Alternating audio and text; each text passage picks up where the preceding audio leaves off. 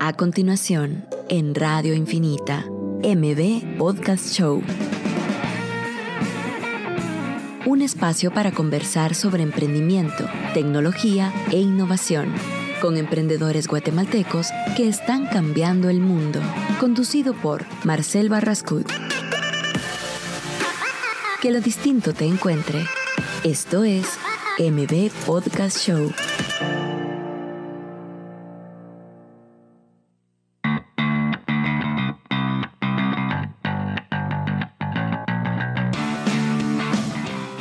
Todos, bienvenidos a M Podcast Show. Estamos con Pedro Pablo Beltranena que nos acompaña en, bueno, nos has acompañado en los, creo que tres episodios, llevamos ya. De, De- sí, de- llevamos 13 semanas. Allá. Con contenido o sea, súper valioso, creo que vale la pena. Si en dado caso alguien quiere volver a escuchar los episodios, pues nos lo pueden encontrar en M Podcast, en Spotify o en iTunes como Radio Friday, que, que como lo grabamos el martes y lo subimos el viernes, le pusimos ese nombre. Pero creo que es sumamente valioso el, el- escuchar esas conversaciones que hemos tenido con Pedro Pablo. A veces pues estamos solos, como en esta, en esta ocasión, que nuestro invitado eh, va a venir en un ratito, eh, pero conversamos de temas de como de verdad reales de los emprendedores que están pasando. Digamos, ahorita me estabas comentando que, que una de tus luchas, pues, que, que es lo que vamos a hablar ahorita, que creo que es algo bien interesante el saber y aprender de las luchas de cada uno, porque lo que nos pintan en las redes sociales de los emprendedores es como que si ya son exitosos y que de un día para otro ya tienen todo. Pero lo que de verdad pasa a un emprendedor creo que es algo que hemos ido grabando Exacto. durante dos episodios que creo que, no sé, tal vez en un año vamos a, a decir a la madre todo lo que estábamos pasando en esas épocas. ¿va? Sí, yo creo que valdría la pena mencionar un poco de los episodios que hemos tenido hasta el día de hoy, eh, empezando cabal con de primero el tuyo, ¿va? básicamente, donde hi- hicimos una entrevista básicamente de qué es lo que estás haciendo. Eh, después de Marianne Ajá. Springbull de Concord, que también fue, creo que fue muy valioso de cómo alguien renuncia de una multinacional para Sí. empezar a emprender. Tirarse al agua. Exacto, después también me quedaría con el de Social Lab, que fue una conversación bastante densa, diría yo. La semana pasada con Byron Mármol hablando de la industria creativa y pues todo el conocimiento que nos han dado y dejado cada uno de todas estas personas, ¿verdad? Sí. Los podcasters que nos vinieron a contar básicamente en qué Cómo es- funciona. cómo es cómo funciona emprender desde el lado, ¿verdad? Y qué buscar, qué retos tener eh, y cómo a- abordar todo el emprendimiento. Y pues ahí sí que creo que ha sido una, una serie de entrevistas que nos han aportado a nosotros Sí. también bastante, ¿verdad? Te recuerdas que lo, lo, lo que me, lo que me comentabas al momento que entre, creo, creo que fue el segundo capítulo que grabamos, que por cierto, si la, la gente que está escuchando, es nuestra primera vez que agarramos un canal de radio y lo manejamos y lo, y lo supervisamos y pues lo lideramos.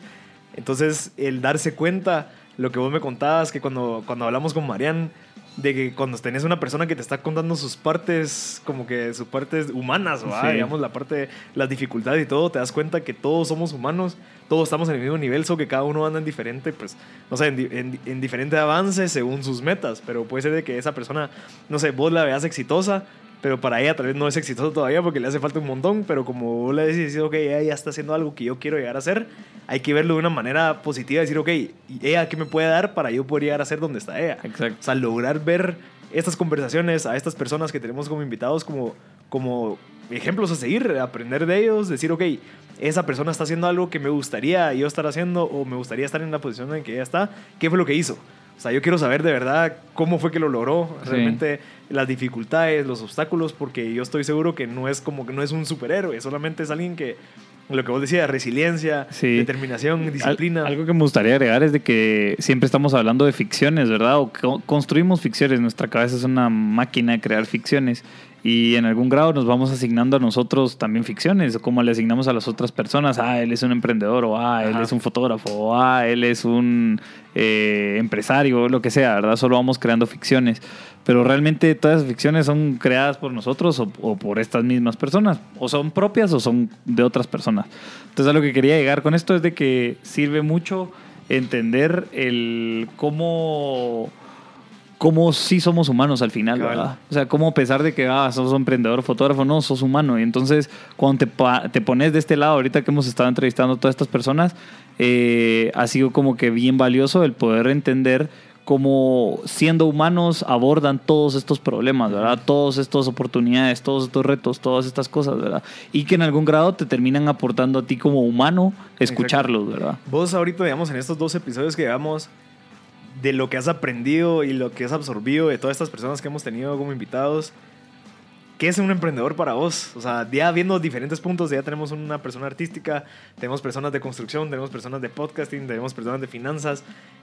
Eh, Es, es una excelente pregunta. Yo me, me quedaría tal vez con, con que es alguien que se atreve a descubrir y descubrirse. Ajá.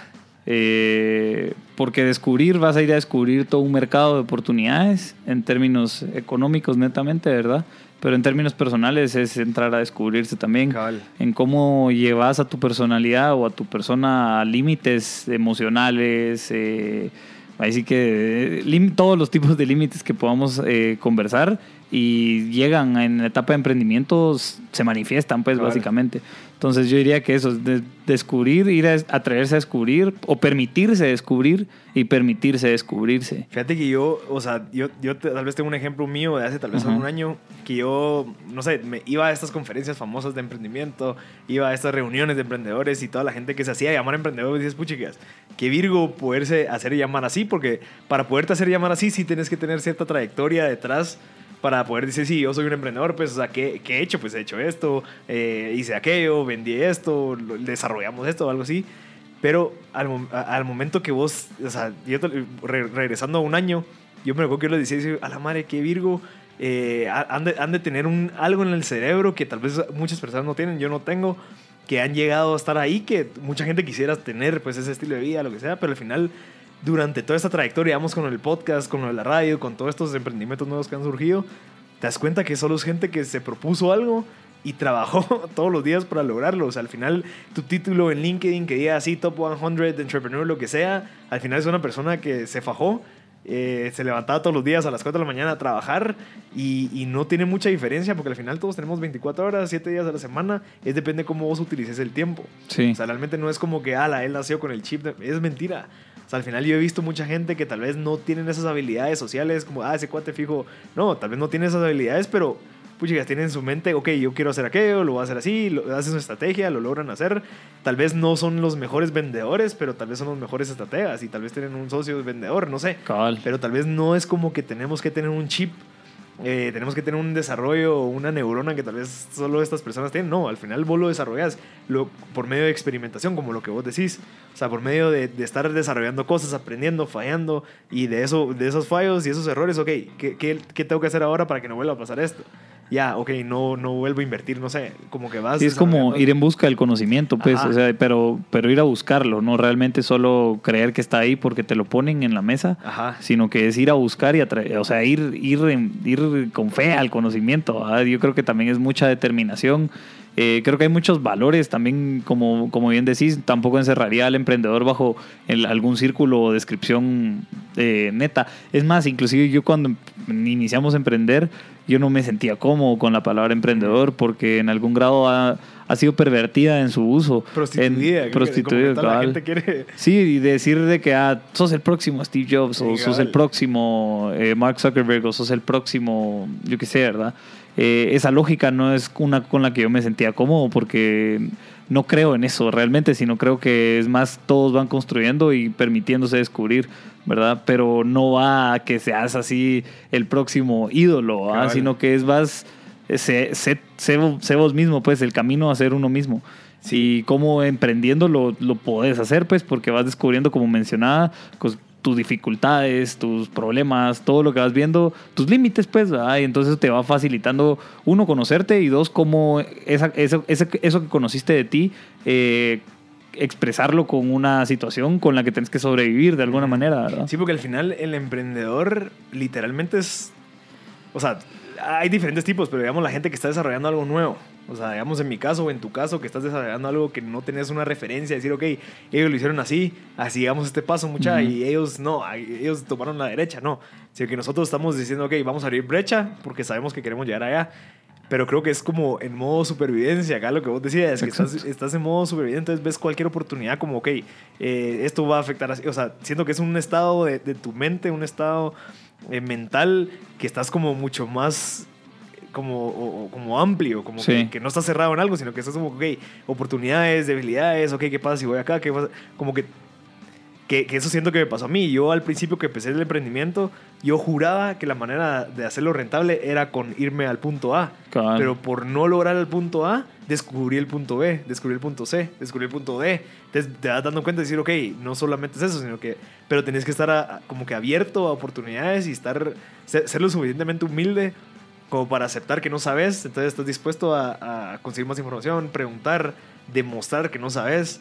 Y entonces eso se te facilita, creo que se, se te facilita un cachito. Sí, ser honesto, va ser honesto con uno mismo, creería yo, que es cada lo que vas descubriendo, porque es que es yo sí- algo que me decía cabal uno de, uno de mis mentores en algún grado, porque eso es otra cosa, a buscar mentores, y esa es otra cosa que también he aprendido mucho aquí, el ver a todos como, como, como un maestro, ¿verdad? Y, y el tener la virtud de poder escuchar, ¿verdad? Porque ahí hay conocimiento y todos te están dando conocimiento de alguna manera.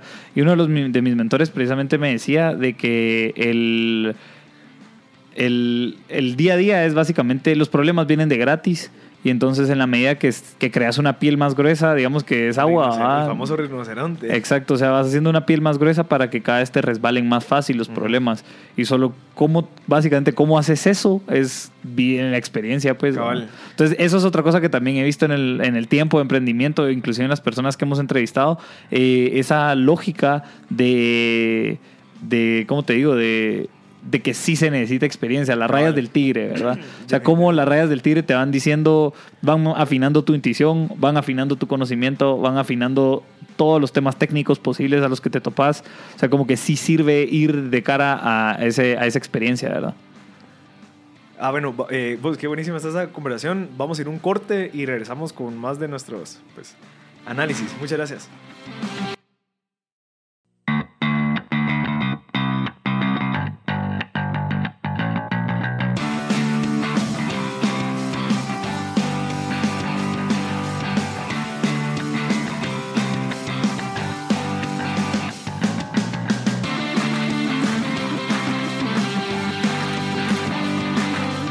Estamos de regreso en M Podcast Show. Le recordamos que es un espacio donde conversamos con emprendedores, innovadores en tecnología, en, pues en la parte de restaurantes, como nuestro invitado que va a venir ahorita, y pues en la parte financiera, digamos en la que vos estás, pero Pablo, y pues en la parte digital también, que hemos tenido un par de invitados. Entonces, eh, creo que es un buen espacio para conversar de, bueno, incluso tenemos un espacio para preguntas, nos pueden escribir al WhatsApp al 5741-1290 o nos pueden llamar al número de cabina para hacernos preguntas, conversar con nosotros al 2369-7389 o 7390. Bueno, entonces estamos con Pero Pablo Beltranena, uno de los cofundadores de Concord. Contanos un Ecosistema poquito Concord. de Ecosistema Concord. Eh, bueno, Ecosistema Concord lo que hace es... eh, ten- ofrecemos un servicio de CFO as Service o gerente financiero como servicio, en donde buscamos de que los negocios básicamente entiendan sus números, en su negocio en números. ¿verdad? Entonces, ¿cómo hacemos esto? Entra en una etapa de activación en donde identificamos el estatus del negocio, cómo está la información, su información financiera. Eh, y, los, a través de recomendaciones mes a mes les vamos, eh, los vamos guiando a que la certeza de su información pues sea un 100%, digamos. Y entonces con esa información poder hacer un análisis financiero y el análisis financiero, una de las preguntas que me topo bastante es como que qué tiene diferencia con los contadores. Ajá. Los contadores sirven para pagar impuestos, los, los financieros pues en algún grado sirven básicamente para ya administrar los recursos en el tiempo eh, y hacer cosas muchas más estratégicas. Y, y esto, ¿y este servicio para qué tipo de cliente es? O sea, ¿qué, qué, cuál crees que sería el cliente perfecto que ahorita está escuchando decir, a la madre, yo ahorita ya estoy percibiendo algo, eh, ya tengo tal vez un empleado? Qué, eh, qué buena pregunta. Yo diría que es cabal ahorita, acabamos de sacar un perfilamiento cabal del perfil ideal. Eh, son personas con, por ejemplo, con servicios profesionales, por ejemplo, los doctores, que en algún grado no tienen una mayor, o sea, manejan administración y pagan impuestos, Ajá. pero no tienen una administración financiera del tema. Sí, que Entonces, no necesitan tanto como para invertir así tan a largo sino plazo. que tienen que básicamente sacar sus costos, Ajá. pagar algunas cosas de administrativas que, que incurren en el negocio. Eh, entonces, digamos, los doctores podrían ser o abogados, por ejemplo, eh, servicios profesionales, Ok. ¿verdad? Construcción también, ya tenemos eh, clientes de construcción, eh, pero son empresas de servicio, diría Mira, y empresas, digamos, ah, va, yo soy un, un gringo yo. Ujú. que vengo, invierto aquí en Guate, hago mi restaurante en la antigua. Ujú. ¿Vos crees que esa, esa persona le podría servir el tener ese tipo de información? ¿O crees que Sí, mira, ahorita realmente estamos enfocados en empresas de servicios. Ahorita no estamos enfocados. ¿Por qué? Porque los modelos financieros cambian mucho. O sea, un modelo financiero con, eh, con días de inventario es uno muy distinto a solo donde se manejan tiempos. Por ejemplo, días de inventario es donde uno de retail. Ajá. O uno de servicios es uno de donde solo estás manejando tiempos de operaciones. O uno de, que te digo yo, Eh, eso sería como que, la- o sea, hay diferencias muy fundamentales en los modelos financieros de cada tipo de negocio. Por eso nos estamos enfocando ahorita en el de servicios, ¿verdad? Perfecto. Buenísimo. La administración de activos, en fin, son como, como cosas mucho más Sí, complejas. y son cosas que tal vez la persona que está manejando el negocio no se ha dado cuenta que tiene activos, digamos, o tal vez como está Exacto. tanto en la parte del día a día que no se fija, no se fija en algo del que le podría servir para incluso presentar a un banco para pedir un préstamo en algún momento. Exacto. Entonces, Sí, como y, que- y cómo se deprecia y Ajá. cómo, exacto. O sea, entender eso creo que es lo que ustedes le benefician a, o a sea, los le- clientes, ah, precisamente. Sí, suponete ahorita ya tenemos 15 clientes, empezamos con el servicio hace tres meses y les estamos básicamente dando eh, unas recomendaciones para que puedan tender a tener su información financiera, porque también otra de las cosas que también les solemos decir es de que las soluciones son, son de largo plazo, ah, no son de corto plazo, o sea, no hay solución de corto plazo. Creo que lo hemos hablado acá. Sí. Eh, y en términos financieros hay que llegar a tener una certeza de información clara para poder tomar decisiones reales, ¿verdad? Entonces, Mira, eh, por ahí va. yo estaba pensando la vez pasada de qué, qué, o sea, qué tanto cambio hay, digamos, ahorita en tu ocasión es de que ya vas a contratar a X, ¿cuántas personas van a contratar ahorita? Pues ahorita ya somos siete. En- Siete personas. en- empezamos siendo realmente solo tres, Ajá. ya vamos, somos siete y ahorita eh, estamos por automatizar bastantes de las cosas operativas para poder escalar a más clientes. ¿Cómo funciona ese cambio de, de la parte que eran solo los socios y después ya contratan más gente? ¿Qué, qué, qué crees que es la parte más difícil, digamos, para, en mi caso, en este Ajá. caso, que voy a empezar a contratar a una persona para que me ayude, yo quiero delegar un montón en esa persona, ¿qué, ¿qué crees que fue el desafío que más te costó al momento de empezar a delegar, empezar incluso a confiar que esa persona va a hacer ese trabajo bien, que no afecte a tu Sí, yo creo marca? que es una de, de- hay, de- hay dos actores en esa parte. Uno, la parte de, de quien contrata, ¿verdad? Que esté preparado para recibir y que esté claro para qué necesita una persona, eh, que creo que ese fue el caso nuestro, donde nos preparamos. Eh, y el otro lado es como que seleccionar a esa persona o que esa persona tenga una disposición de Sí. aprender.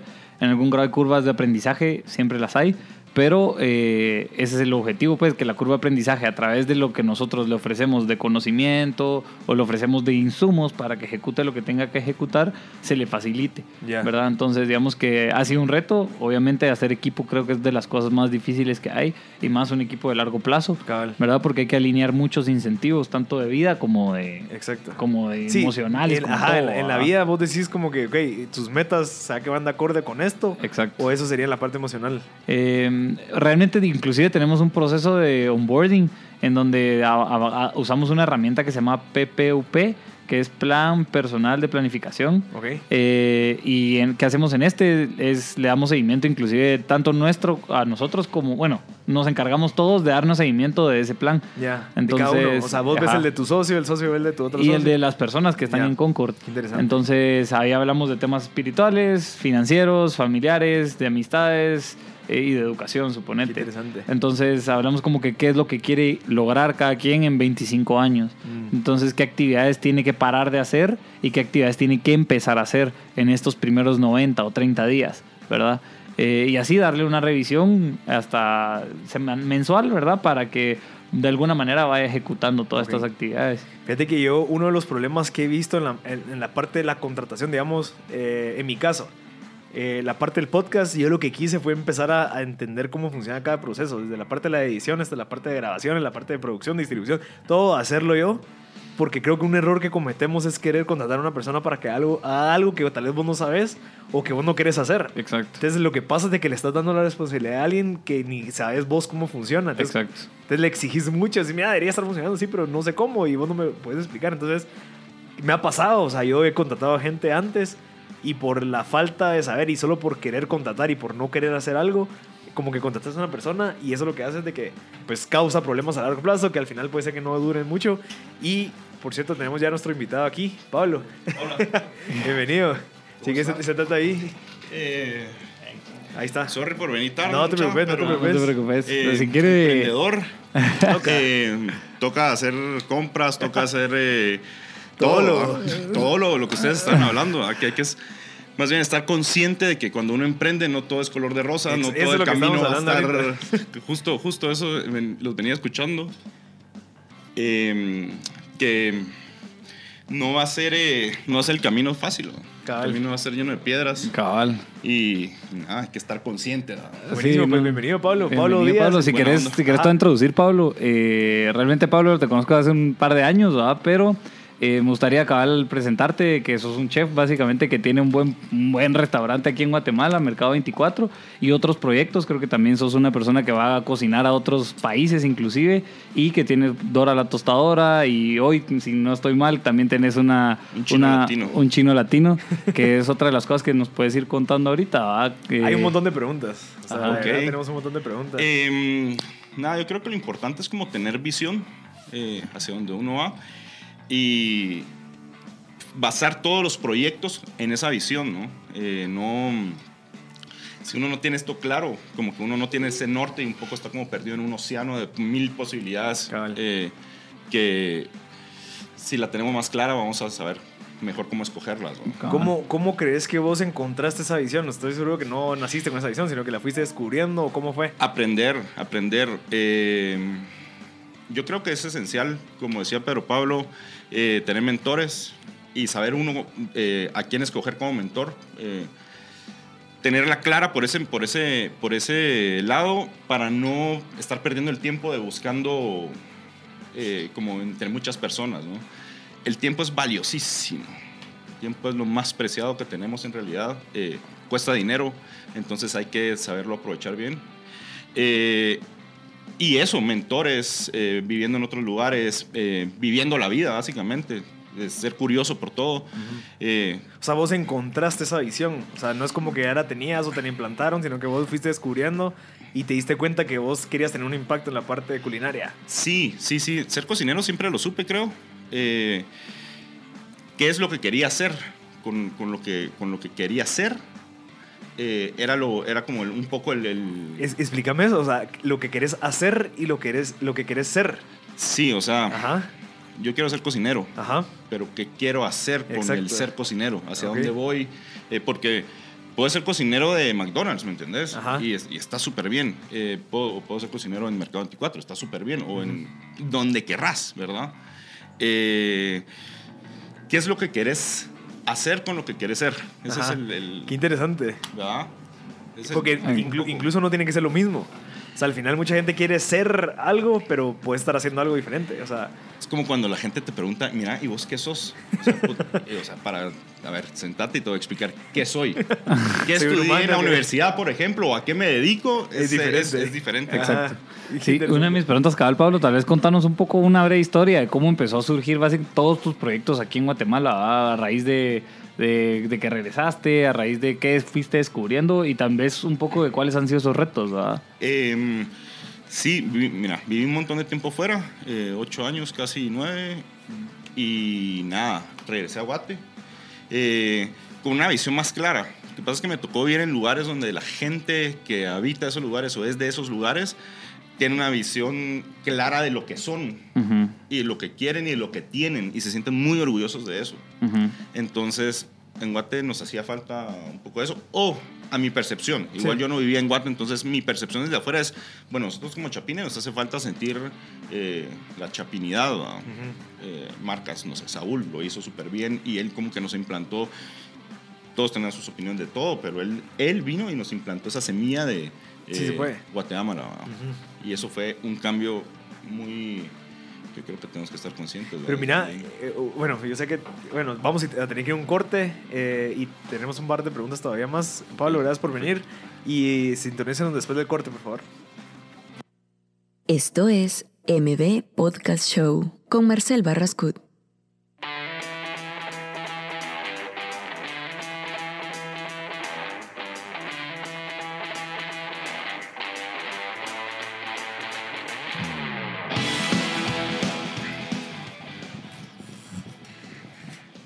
Ya estamos de vuelta con Pablo Díaz, pero Pablo Beltranena. Eh, Pablo, contanos un poquito sobre el, consejo que te acaban de dar ahorita, que creo que vale la pena compartir con la demás gente. Eh, sí, estaba cenando con un amigo. eh, y era como una, no sé, una cena que estábamos tres personas. Una de esas era un fotógrafo muy famoso en Guate, creo López Ayardi.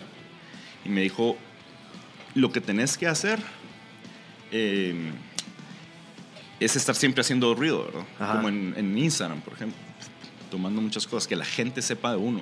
Uno es una marca al final de cuentas, ¿verdad? Eh, yo creo, yo veo así las cosas. Si uno se vende bien y si uno vende su marca bien, todo lo que toques después de eso se volverá oro. Ok. ¿Entendés? O sea, todo lo que lleve tu firma, Pedro Pablo, Bertranena. pum. Sí, puede ser Sa- oro. Saben, saben- ¿Me entendés? Saben lo, lo que, lo que, la calidad de tu trabajo. Sí. Sí, puede ser bueno y puede ser malo también, pues, porque si, Sí. si el ruido que estás haciendo Hay es que de ser algo... responsable, Ajá, hay ¿no? que ser muy responsable. Hay que ser muy responsable en, en- en eso. Sí, a mí un tema que me gustaría acabar de tocar, el que estábamos hablando ahorita en la pausa, y es de que el emprendimiento en algún grado no siempre es estético, ¿va? no, siempre es así bonito. Eh, cabal, hablábamos con Marcel de que no siempre uno es el siguiente Steve Jobs o el siguiente Cabal, cabal, cabal. Mark Zuckerberg, ¿verdad? sino que uno la suda, ¿va? Sí, cada vez estábamos hablando porque, señores, vengo del mercado ahorita de comprar 10 Oliendo a pescados, pescado. oliendo pescado terrible. Eh, tarde, había mucho tráfico. Mañana hay, eh, en dos días hay fiambre, entonces la gente está loquísima. Sí. Eh, pero sí, es, no, es, eso es lo que, lo, lo que trataba de decir, ¿verdad? Con el camino que siempre hay piedras, o sea, Exacto. Hay esfuerzo. hay Pero yo creo que es esfuerzo. parte de la aventura, digamos, cada vez lo que hablábamos, de que en un año vas a voltear a ver y a decir a la que Virgo que yo estaba hace un año comprando pescado en la terminal y corriendo a una entrevista después porque tenía que ir a otra cosa. Y creo que es la parte que se goza, no tanto el, el- la meta que vas a llegar y así, ah, sino que los recuerdos, decir, ala, yo estaba ahí Sí. y ya puedo yo de verdad tomarme la molestia en dar- darte recomendaciones de cómo hacer las cosas. Cabal, eh, es importantísimo vivir en el presente, ¿verdad? O sea, sí tener metas.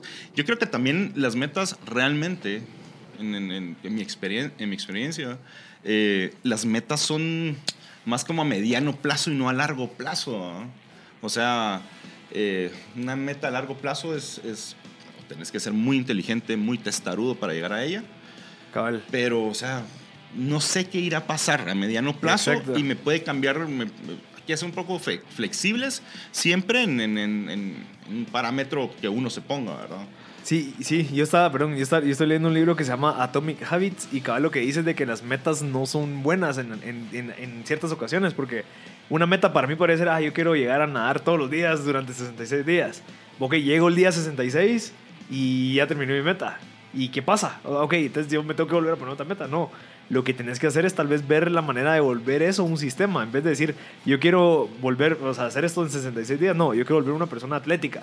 Yo quiero volver una Claro. persona que nada y que le, le apasiona la, la natación. Como que de verdad volverlo algo que no tenga un fin Es que como cabal, im- si cabal, imagínate que si a media, a media nadada, o sea, en seis meses, tal vez me gusta correr más que nadar. Ya me aburrí, ¿me entendés? Y no estás saliendo de la meta de ser fit. ¿verdad? Exacto. Ajá, eh, no, no- te está saliendo eso porque solo cambias y varias y Varias pero el- igual voy. Yo creo que es algo que vos decías al principio, que creo que no es de tener metas, sino que es de tener visión. Decir, ok, yo quiero tal vez eh, Visión. este, este espectro que está hasta allá, pero entonces todas mis decisiones tienen que ir como medio acorde a eso. Ya que yo me vaya por acá y que de la nada me surge una oportunidad de irme a otro país, pero que siempre vaya medio alineado a ese, ese end que, que de verdad lo te- creo que vale más la pena. Sí, no, yo, yo, una de las cosas que precisamente hablamos siempre, en, por lo menos en Concord, es de la cultura del error, ¿verdad? Yo creo que también hay que ser, hay que, hay que promover la cultura del error, ¿verdad? Aceptar esos errores, eh, donde tal vez, bueno, esa era la visión o esa era la meta, pero es que también no era la visión a llegar, o ajá. No, O sea, hay- no- no pasa nada. falla. Exacto, exacto. O sea, Em, sí hay, hay como hay, hay, hay como límites en donde te puedes permitir en algún grado. Obviamente nunca es el objetivo, solo pasa y cuando pasa sirve para mejorar. Sí, y vale. no hay que verlo de otra manera, el error. ¿verdad? Yo creo que lo importante es empoderarse, ¿verdad? Exacto. Estás empoderado, no pasa nada. No alcancé ese, no, no, o sea, No no, se el logró eso. partido, lo empaté o lo perdí por dos goles, no sé. Pero lo jugué, ¿me entendés? Sí.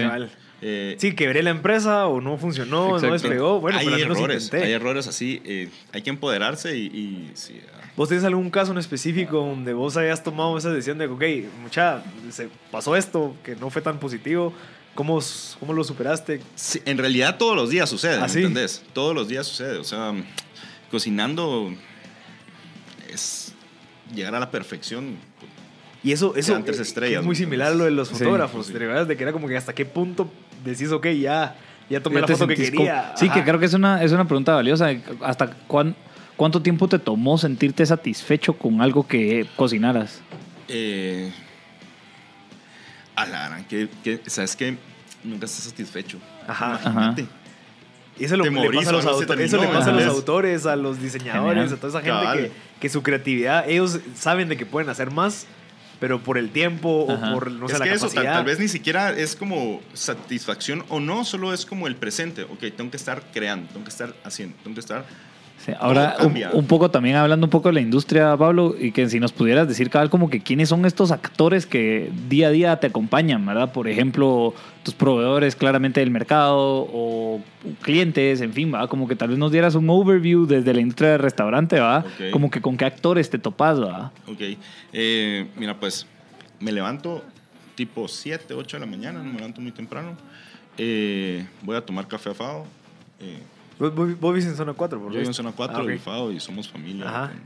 con Rubén, Barrio. Andrés, Pablito, todos. Eh, entonces voy, tomo café ahí, me voy al mercado, o sea, con las primeras personas, Fado, luego mercado. Que tengo una familia gigante en el mercado. Todo es como buenos días, ¿cómo está? ¿Cómo amaneció? Eh, Ujú. Cuatro años de estar yendo todos los días. Eh, Qué increíble eso, ¿ah? Sí. Ah, que eso es importante. Voy a hablar, están hablando de los, de los números un poco. Yo, yo escogí, o lo que escogí hacer, Sí. fue un trip de que voy al mercado y en el mercado no dan facturas. ¿verdad? Entonces, ¿cómo puedo yo Justificar ese gasto. justificar ese gasto ante la SAT? Sí. Un dolor de cabeza que llevo cuatro años tratando de resolver. Eh, ¿Vos crees que es una oportunidad para que alguien lo resuelva y- o, o crees que de verdad no? Eh, hay empresas como las de Pedro Pablo, ¿verdad? Ah, ok. que, que se dedican a eso, precisamente a resolver ese tipo de problemas adentro de, de otras empresas. Como en este caso, a ver, eh, soy como, me considero creativo, ¿verdad? Eh, aunque el oficio del cocinero es estar en el, en el fogón, ¿verdad? Sí. Eh, pero mucho de mi trabajo es estar eh, creando constantemente. Y a eso me quiero dedicar. Los números. Vos una pregunta, ¿por qué te decís cocinero y no chef? porque estoy enfrente, porque cocino. Ok, o sea, un chef solo dirige, ¿ok? Es, ¿O cómo es diferente la posición. O sea, sí, soy el chef del restaurante, ¿verdad? Ok, pero, Pero, estás en el... pero ante todo soy cocinero que, que sabe qué hacer con... ¿verdad? Qué interesante. O sea, la, la idea entonces de que un chef tal vez solo está supervisando. Sí, un chef es el puesto, es el jefe de cocina. Ya. A ver, es el jefe de cocina. Sí, tal vez respondiendo un poco a cabal al tema del egreso. Es eh, para llevarlo en la contabilidad. Un recurso es, ya sea que recibas una factura de compra, ¿verdad? de que compraste, en dado caso no lo recibas, generar un recibo. Ya puede ser tuyo ¿verdad? o, o decirle a las personas que te generen un Oh, recibo. pero ese recibo tiene que tener un correlativo en específico. Puede ser un papel que diga. Pues realmente Compré tres aguacates. Para 20". tener la contabilidad, realmente es contabilidad interna, al final es la que te interesa. Entonces, saber de que por lo menos tenés un recibo de que el dinero que salió fue esto y recibiste esto. Entonces, en algún grado puedes cuadrar esa salida de dinero con lo que recibiste basado en el Pero recibo. ¿qué tanta validez tiene el recibo? Si Ante recibo la, ante la SAT, nada. O sea, eso Ah, nada. esa pero es para pregunta. contabilidad interna. Ah, tenemos una llamada, muchacha. Qué alegre. Ah, mira. Yo también tengo. Ya estamos. Buenos Aló. días. Hola, buenos días. Buenos días. ¿Con qué tenemos el gusto? Luis García. ¿Qué tal, Luis? Miren, el- para las compras en el mercado eh, eh, el- se utiliza la factura especial. Ok. Eh, Con la factura especial usted le emite, es como que el vendedor le estuviera haciendo la factura, pero usted la hace. Y le tiene que retener el IVA y el ISR, ¿verdad? Solamente necesita el, el número de DPI, el nombre completo del, del vendedor. Del... Ah, qué buenísimo. ¿Ya Bueno, sabías eso? muchas gracias. Eso es Eh, estoy empezando a entenderlo en realidad. Ok. Qué genial, muchas, Muchas gracias, gracias. Luis. Te lo Creo que agradecemos, es Luis. bastante útil y para todas las personas que estén escuchando, cuando, cuando tengan un ingreso, un egreso que no tiene, cuando tengan un egreso que no tiene factura o que no les van a dar factura, generar una factura especial, como Pero bien dijo Luis. es- Esa retención de ISR y de IVA se lo haces a él, al vendedor. Eh, ¿O cómo funciona funcionaría en ese caso. O sea, decís, Es que es mira, complejo, de esos 10 ¿entendés? quetzales te va, te, va- te va a dar solo 8. Yo creo que por eso es, es tan valioso la- el- el- el- los contadores, ¿verdad? O sea, todas estas dudas precisamente son las que resuelven los contadores eh, y creo que es así de valioso el, el área de un, de un contador porque es netamente para pagar esos impuestos, ¿verdad? Entonces, las recomendaciones de los contadores vienen eh, basadas en esos tipos de, de dudas, ¿verdad? Pero imagínate, Pablo, o sea, vos sos uno. ¿De cuántos, cuánta Sí. gente va a comprar la terminal y que no Mira, recibe ese tipo Sucede de. un, un- un tema, ¿verdad?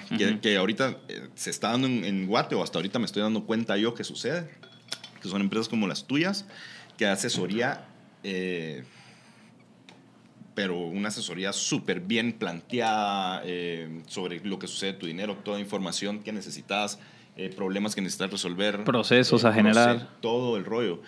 El, los contadores old school no, o sea, Sí, no, sí. no- no sucede eso, ¿verdad? Nosotros contamos con dos alianzas contables en Concord, porque obviamente nosotros nos encargamos de la contabilidad, sino de los números financieros. Entonces, cuando identifico un siguiente cliente que no tiene contabilidad o no tiene procesos de contabilidad, los redirijo con estas alianzas. Porque en algún grado lo que también se necesita es esta conciliación bancaria. Estas conciliaciones bancarias es básicamente justificar los egresos con algún documento de compra, ¿verdad? O lo justificar los ingresos con algún documento de venta, ya sea una cotización, por ejemplo. Entonces, digamos que es básicamente lo que los contadores en algún grado resuelven. Por ejemplo, los reembolsos, se hacen notas de crédito, cosas así, ¿verdad? Que uno va a ir aprendiendo en el tiempo que vas ejecutando la actividad económica, ¿verdad?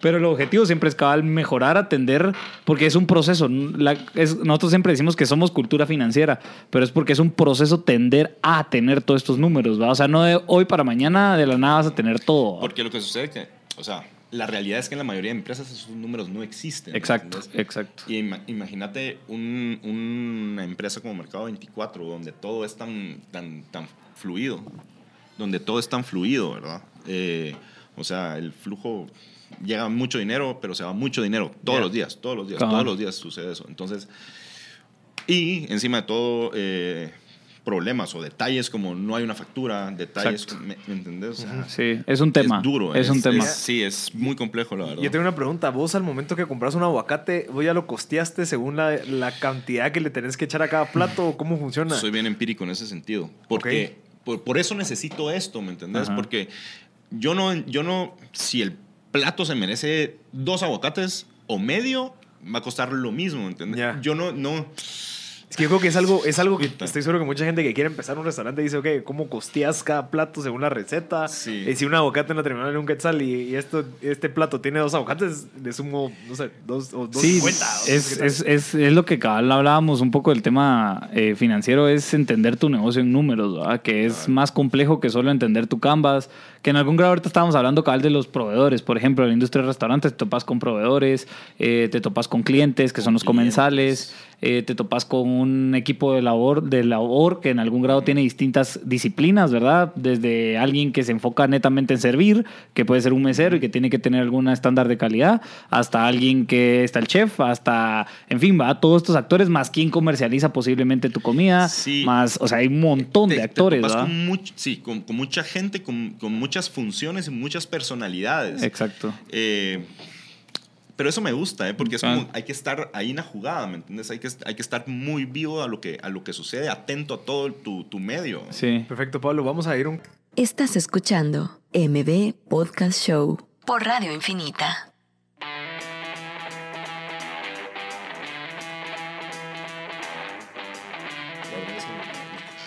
Ya estamos de regreso con Pablo Díaz de Mercado 24, pero Pablo Beltranena de Ecosistema Concord y mi persona de M Podcast. Eh, Pablo, contanos un poquito cómo surge la idea o la necesidad de crear pues diferentes restaurantes para ofrecer, bueno, como dice pero Pablo, uno de los mejores restaurantes de Guate. Así que, Yeah, gracias. ¿cómo, ¿cómo se lleva a crear un, pues, un- No, la- y para, para justificar cabal mi referencia, mi referencia viene de personas que uno han ido a comer eh, y dos que sé que son de paladar entrenado en algún grado. Entonces creo que hay bastante valor en, en- en todo este proceso de creación, desde levantarte temprano y ensuciarte de olor de pescado hasta el proceso de creación de estar enfrente a un fogón. Em, sí, regresé con la visión de, de- de- de que teníamos que sentirnos nuestros. Entonces la, la cocina es, lo, es algo que da mucha identidad a un pueblo, al final de cuentas. Eh, y esto lo teníamos muy como de lado eh, en Guate. Tal vez sí había gente que estaba haciendo cosas y todo el, tema, pero eh, nada, solo vine a sumarme a lo, a lo que ya estaban haciendo y a tratar de, de sumar fuerza a lo, que, a lo que sucedía. Entonces, un grupo de gente que estamos trabajando, que, que no son tres, cuatro, sino son cientos de personas, cocineros, chef, eh, gente que se dedica al servicio, eh, A la gente de promoción. medios, eh, todo el rollo. Estamos trabajando para que, para que esto se vuelva una industria adentro de Guate seria y para que Guate sea un destino o, o un lugar, un destino para venir a comer. ¿verdad? Mira, ¿y esta, Sí, ¿y esta gente es dentro de tu corporación o es la como la asociación de Ah, no, la no, comunidad, no, no, es la ni- comunidad. Es comunidad. Ah, es no hay- comunidad de no hay gente ni que está- asociación ni nada. Somos una comunidad que somos amigos. eh, vivimos la vida como cocineros. ¿verdad? El Mira. vivir ahí es, es también duro. ¿verdad? Sí, una pregunta. Vos al momento que veniste a Guate con la idea de crear un, un restaurante, ¿qué, ¿qué son las primeras preocupaciones que tenés? Ok, ¿cómo hago yo para, no sé, de primero todo, tenés gastos fijos, tenés un espacio, tenés gente que te tiene que ayudar. ¿Cómo, ¿Cómo en tu mente te vendes a vos mismo que sí lo puedes hacer para empezarlo a hacer? no sé, como que hace un momento que, que decís, bueno, ya soy capaz de hacerlo. eh, y sin miedo. O sea, mm, no sé. No sé. O sea, No yo sé, me no imagino porque- Si lo hubiera pensado mucho, tal vez no lo hago, ¿no? Porque yo creo que un, un espacio no te lo dan por un mes, te lo dan por seis meses, ocho meses, un dos año. años. Hay Por que eso. firmar un contrato de dos años. Exacto, entonces te comprometes en dos años de decir, ok, tengo que echarle punta todos los días durante dos años Cabal. como para poder de, al menos cubrirle el salario a mis personas que están aquí. Cabal. Porque yo estoy seguro que vos vas de último. O sea, vos no estás preocupado por, ah, yo quiero mi primer. No, Total. vos sacas salir de todos. como todos los que somos como- emprendedores Exacto. sabemos de lo que estás hablando. Exacto, entonces. Solucionar. ¿Cómo- cómo- Esa es, pum, pum, solucionar. Sobre, sobre de lo que estamos hablando, que tenés que ver cómo haces para salir adelante, ya sea por aquí, por allá, por acá, pero Cabal. ¿cómo te lo, cómo te lo autovendiste? Porque yo creo que es un proceso difícil el de que vos todos los días te despertes y Te que la te digas a crees. vos mismo. O sea, te la crees, pero te lo tienes que estar recordando, ¿me entendés? Eh, sí. O sea, ¿cómo, cómo, ¿cómo fue esa parte? Porque abrir un restaurante no creo que sea tan fácil. No, es, es bastante complejo el tema de un restaurante eh, desde, desde todo punto de vista. Eh, es que no sé, es algo que sentís, ¿no? Es algo bueno. Mi próximo paso es abrir un restaurante. Mi próximo paso es cerrar este y abrir otro. Mi próximo paso es, no sé. Sí. lo- Ok. lo- lo- Y, con- y contanos un poco tal vez con respecto a lo de Dora la tostadora, que, o sea, de primero entiendo surgió Mercado 24, ¿verdad? Y luego como un proceso de creación también aleatorio, o inclusive también inclusive dentro de la cocina de Mercado 24 empezaron a suceder cosas, ¿verdad? Entonces, ¿cómo esto migró a, a Ah. también a que surgiera Dora la tostadora, que es otro restaurante que también está en zona 4? Cabal. Eh, fíjate que eh, el camino, como, como decíamos, eh, esa analogía es buenísima. El camino con, con las piedras, nos tocó una piedrota, nos cerraron el restaurante, tuvimos que eh, mudarnos a otro local. En ese lapso necesitaba generar dinero y sucedió la tostadora. Genial. Eh, uno va proponiendo sobre, sobre las cosas cuando, cuando uno está como muy en contacto con eso. Eh, son ideas nuevas que se te ocurren. Entonces, Sí, fue una innovación básicamente como... Ah, por necesidad. O- Ajá. o sea, es que no fue innovación. Las tostadas. Ajá. Desde chiquito comemos tostadas. Bueno, no, sí. hay- no es innovación. Sí, no. Solo O es. sea, tal vez el eh, concepto que vos bueno, tengo buen pescado, entonces le pongo pescado a la tostada arriba. Ver- eh, ¿Verdad? Entonces. Sí. eh, Sí, ¿Me entendés? entiendo. O sea, sí. Y hablando de identidad, creo que, eh, y es un buen lugar y momento para decirlo, que la tostada debería de ser el movimiento de comida en Guate. Como para los mexicanos es el taco y los peruanos el ceviche, nosotros Sí. debería ser la tostada. Ok, eso Eh, es valioso. Cocineros que están escuchando, porfa, todos hagan tostadas en sus menús. ¿Cómo crees? ¿Cómo crees? Ah, ok, implementarlo en sus menús. Como algo especial, digamos. Como, tostadas. hay- En, en México llegas a cualquier restaurante de tacos, en Perú llegas a cualquier restaurante de ceviche. Eh, en Guate tenés que llegar a cualquier restaurante y que hayan tostadas. Sí, porque incluso hasta hay ¿Verdad? restaurantes de tacos aquí en Guate, ¿no? Frenes? O sea, Exacto, sí. como en la búsqueda de la identidad, ¿verdad? O sea, solo al final, como también los ingredientes, como también todo haciendo parte de esa como Recordar integridad. Que, que somos una comunidad y que nos tenemos que integrar para poder avanzar, porque sin uno solo que vaya a la guerra. Y no. Fíjate que yo me he dado cuenta que los tacos han tenido tanto pe por la facilidad de hacerlos. O sea, vos, digamos, metes un pepián en un lugar y ya es mucho más complicado el desarrollarlo. Entonces ya ciertos chefs con ciertos materiales o, o partes de ingredientes pueden hacerlo, pero una tostada es bien, o sea, Es- no es complicado. No es. es, es Y es escalable, pues. Es como que mil tortillas, mil Es, eso es, hay que explorar ese canvas, ¿verdad? Como estilo. Interesante, hasta, hasta hacer como, como, como stands o carritos movibles con tostadas para afuera de las fiestas podría ser una excelente idea de negocio. Sí, no, excelente. Lo y es. promover cabal la, crea- la creación. Es, lo una es. oportunidad hecho, de, negocio, existe. tostadas a domicilio. ya lo dijiste. Cabal. Qué genial. Y, y- y si quieres contarnos un poco, cabal, de la cena que tenés hoy de, del chino latino. Chino ¿Qué la- es? ¿Qué es? ¿Cómo surge Chino, chino, latino, latino? surge con un amigo que se llama Pablo Soto, que ahora vive en Copenhagen y es eh, jefe de cocina, de la cocina del Test Kitchen en Noma, mejor restaurante del mundo. O sea, es, un- es alguien importante. Ajá. Vivía aquí en Guate y nada, queríamos hacer una cena, ten- estábamos buscando un concepto para la cena y yo viendo una botella de vinagre de arroz con letras chinas dije, esto debería ser chino latino y ese fue el primero y ahorita vamos por el 11. La idea detrás del chino latino es darle eh, un homenaje a los chinos que fueron los primeros que migraron en masa y hicieron a donde llegaron ingrediente local, lo chinitizaron. Ajá. Entonces, eh, eso, ellos fueron los, que, los primeros que hicieron cocina local como hoy en día se conoce, ¿verdad? Ok. Entonces, ese homenaje de chino latino es eh, latinizar recetas chinas o chinitizar rece- recetas latinas.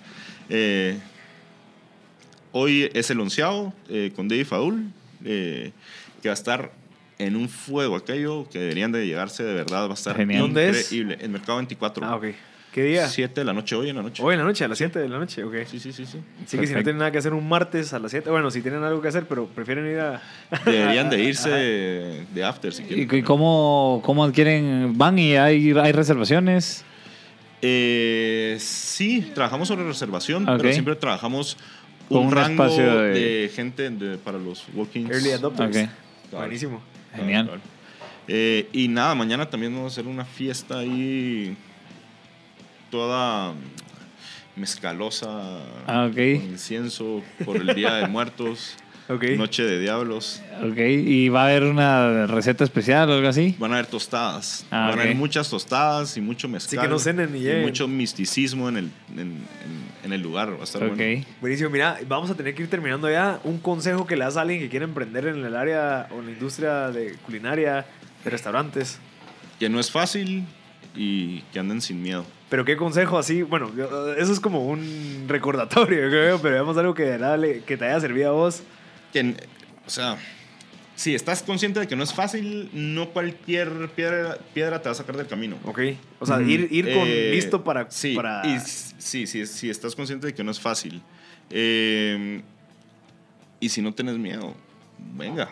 Ajá. Venga, yo, yo, yo tengo la capacidad de, de sortear esos, esos obstáculos, ¿no? Eh, que, que pueden ser números, puede ser que se te pinche una llanta, puede ser que hoy no llegó pescado al mercado, puede ser que se enfermó el cocinero, puede ser que eh, Sí. 18 mil cosas. Mira, y, y también tal vez, no sé, tal vez estoy pensando en, en voz alta, pero el hecho de que hay mucha gente que quiere abrir un restaurante sin haber trabajado en uno, ¿lo recomendás? No. No. Para nada. O sea, que o sí, sea, de verdad tenga una carrera. dentro Para de- nada. Yo tenía 12 años de ser cocinero cuando abrí el restaurante. Ok. Sí, no es algo, no es sencillo, es algo bien complejo. Sí, que hay mucha gente que, ah, yo quiero tener una cosa de. Soy de dentista y me quiero tacos. retirar. Y cuando me retiro voy a tener un restaurante para que y mis amigos Ajá. no, no, No. haga". No funciona así. No o sea, funciona una así. recomendación es de que trabajen, que, que conozcan todo el teje y maneje para poder ya abrir uno. Cabal, O sea, no, no, no es solo así. cabal. Buenísimo. Perfecto. ¿Alguna otra pregunta, Pablo? Eh, no, estoy bien. Va, perfecto. Pablo, Pablo Díaz de Mercadito 24, Mercado 24. Eh, pero Pablo Beltranena de Ecosistema Concord y Marcel Barascut de M Podcast. Este fue otro show de M Podcast Show y los esperamos el otro martes. Muchas gracias. Chao.